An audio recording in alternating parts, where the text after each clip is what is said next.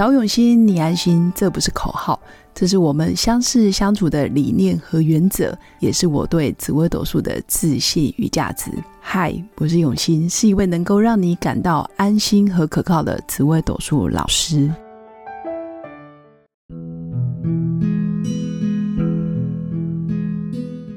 Hello，各位柳心紫微斗数的新粉们，大家好！我们这一集要来聊聊紫微斗数十四颗主星里面，谁最容易在职场上面犯小人？那一样又欢迎我的。英文好朋友叫做 Cleo 来到现场，耶！大家好，我是 Cleo 老师，我的专业是英文上的教学。今天又再一次来到紫薇斗数老师游永新老师的节目，非常的开心。OK，今天我想要问永新老师的是，请说。我们在职场上工作啊，难免都会遇到一些让我们不太开心的事情或不太开心的人。哎，真的哎，对啊。那有的时候我们就哎，天哪，老师。我又犯小人了，我又犯小人了。对呀，那这句话我常常听。对，对不对？一定很很多人都有都会有这样子的问题跟这样子的疑问。哎，小人又来了，又犯小人了。所以今天想要来问问永兴老师啊，什么样的人比较容易在职场上遇到这样子的状况呢？很好，那我等一下会针对呃哪些主心容易犯小人跟你说明。那你要不要跟我先分享一下你最近一次？遇到的职场犯小人的经验，或者是你人生中，嗯，比较常遇到类似的犯小人经验，你可以讲一下你的案例吗？呃，可以啊，可以啊，因为我的工作我是做英文的教学嘛，那我们就会。呃，在课堂上上课啊，这样子。那可是我们难免有的时候可能也会身体不舒服，或是我的喉咙发不出声音，我就没有办法上课。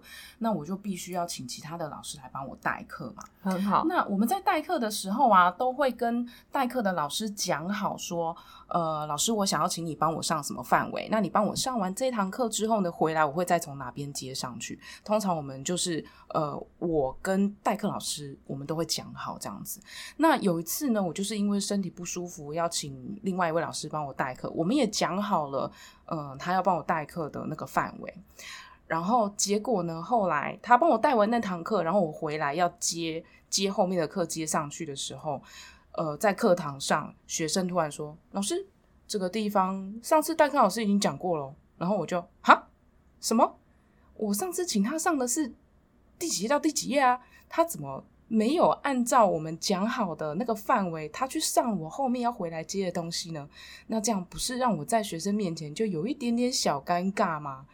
那后来呢，我也去问这位帮我代课的老师说：“诶，老师，请问当时代课的时候，呃，发生了什么事呢？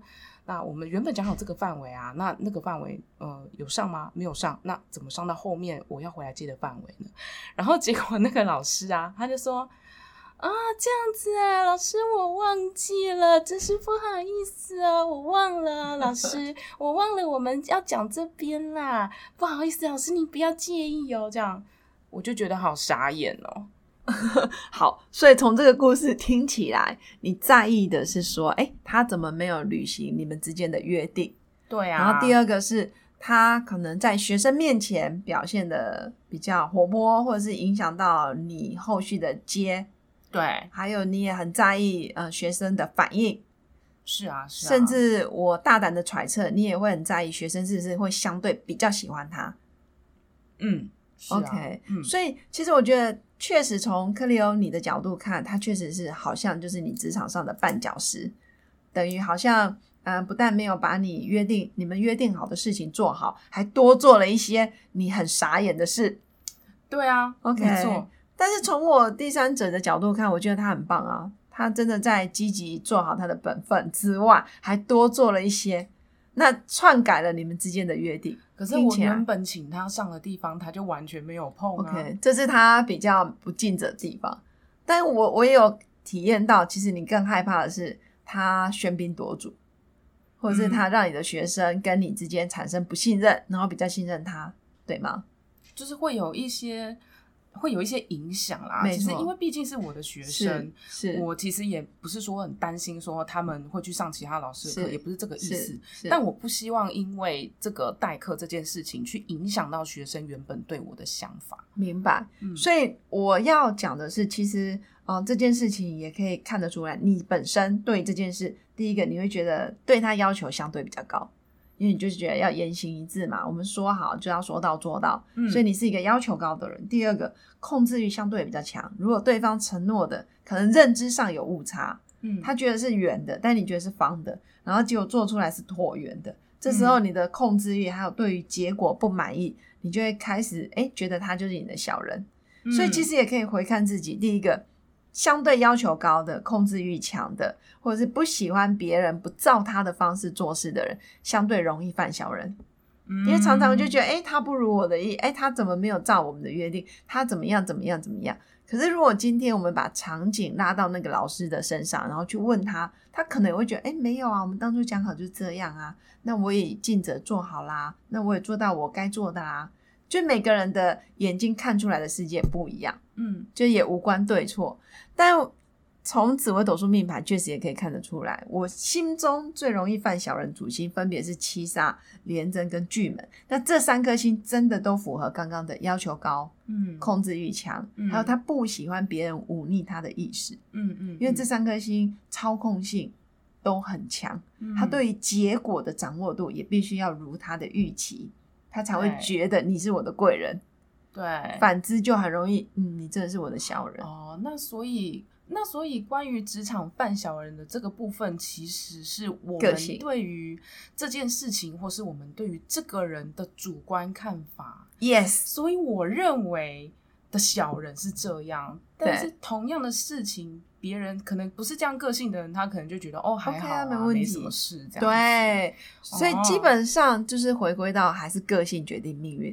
嗯当你个性就是一个比较大而化之，或者是愿意接受别人犯错的人，你就觉得他不是小人，他只是哦，他晃神了，他忘记了。那我会选择哦，OK，没问题，那这是我的责任，因为我当初选他做代课老师的时候，我就应该要知道这些后果。嗯但如果相反的，如果你是一个控制欲要求高、标准很严格，不喜欢别人呃忤逆你，或者是一定要顺从你、配合你，那这样子的人相对容易犯小人。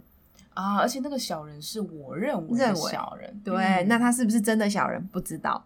这世界上没有绝对，只有相对，嗯所以也是我常说的，其实命运的掌舵者永远是自己。你只要改变对这件事情的信念跟看法，其实同样一件事，有些人觉得是好事，有些人觉得是坏事。哦，同样一件事，你刚刚那个代课老师，我就觉得，哎、他很棒，他是我的贵人，他帮了我解决一个问题。对，但是他因为不如我预期，我就觉得他是我的小人，所以就看你怎么想。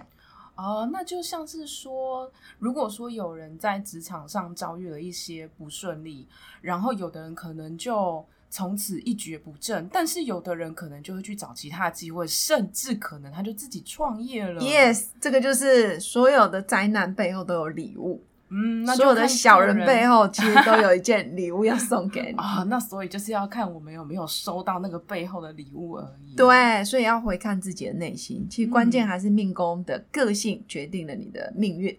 嗯，好，很棒哦！我觉得真的很谢谢克里欧今天的分享，然后也让我们的新粉有很多的启发。感谢老师，，对，不会，这是我们两个共同创作出来的结果。超级棒。对 对，所以谢谢新粉今天的收听，那也祝福我的新粉有个美好的、平静的一天。我们下次见，拜拜拜拜，谢谢大家，拜。拜。我是刘永新，紫薇斗数老师。十四年来，在两岸三地授课超过五千小时，看盘论命超过两万人次。坚信要先知命，才能造运，让自己成为命运的掌舵者。我自己从单身到结婚，到成为两个儿子的妈妈，身为女人也最懂女人。想了解你的感情和婚姻的运势吗？欢迎预约我的一对一咨询论命。让我陪伴你在感情和婚姻的路上，找到人生的定海神针。找永熙，你安心。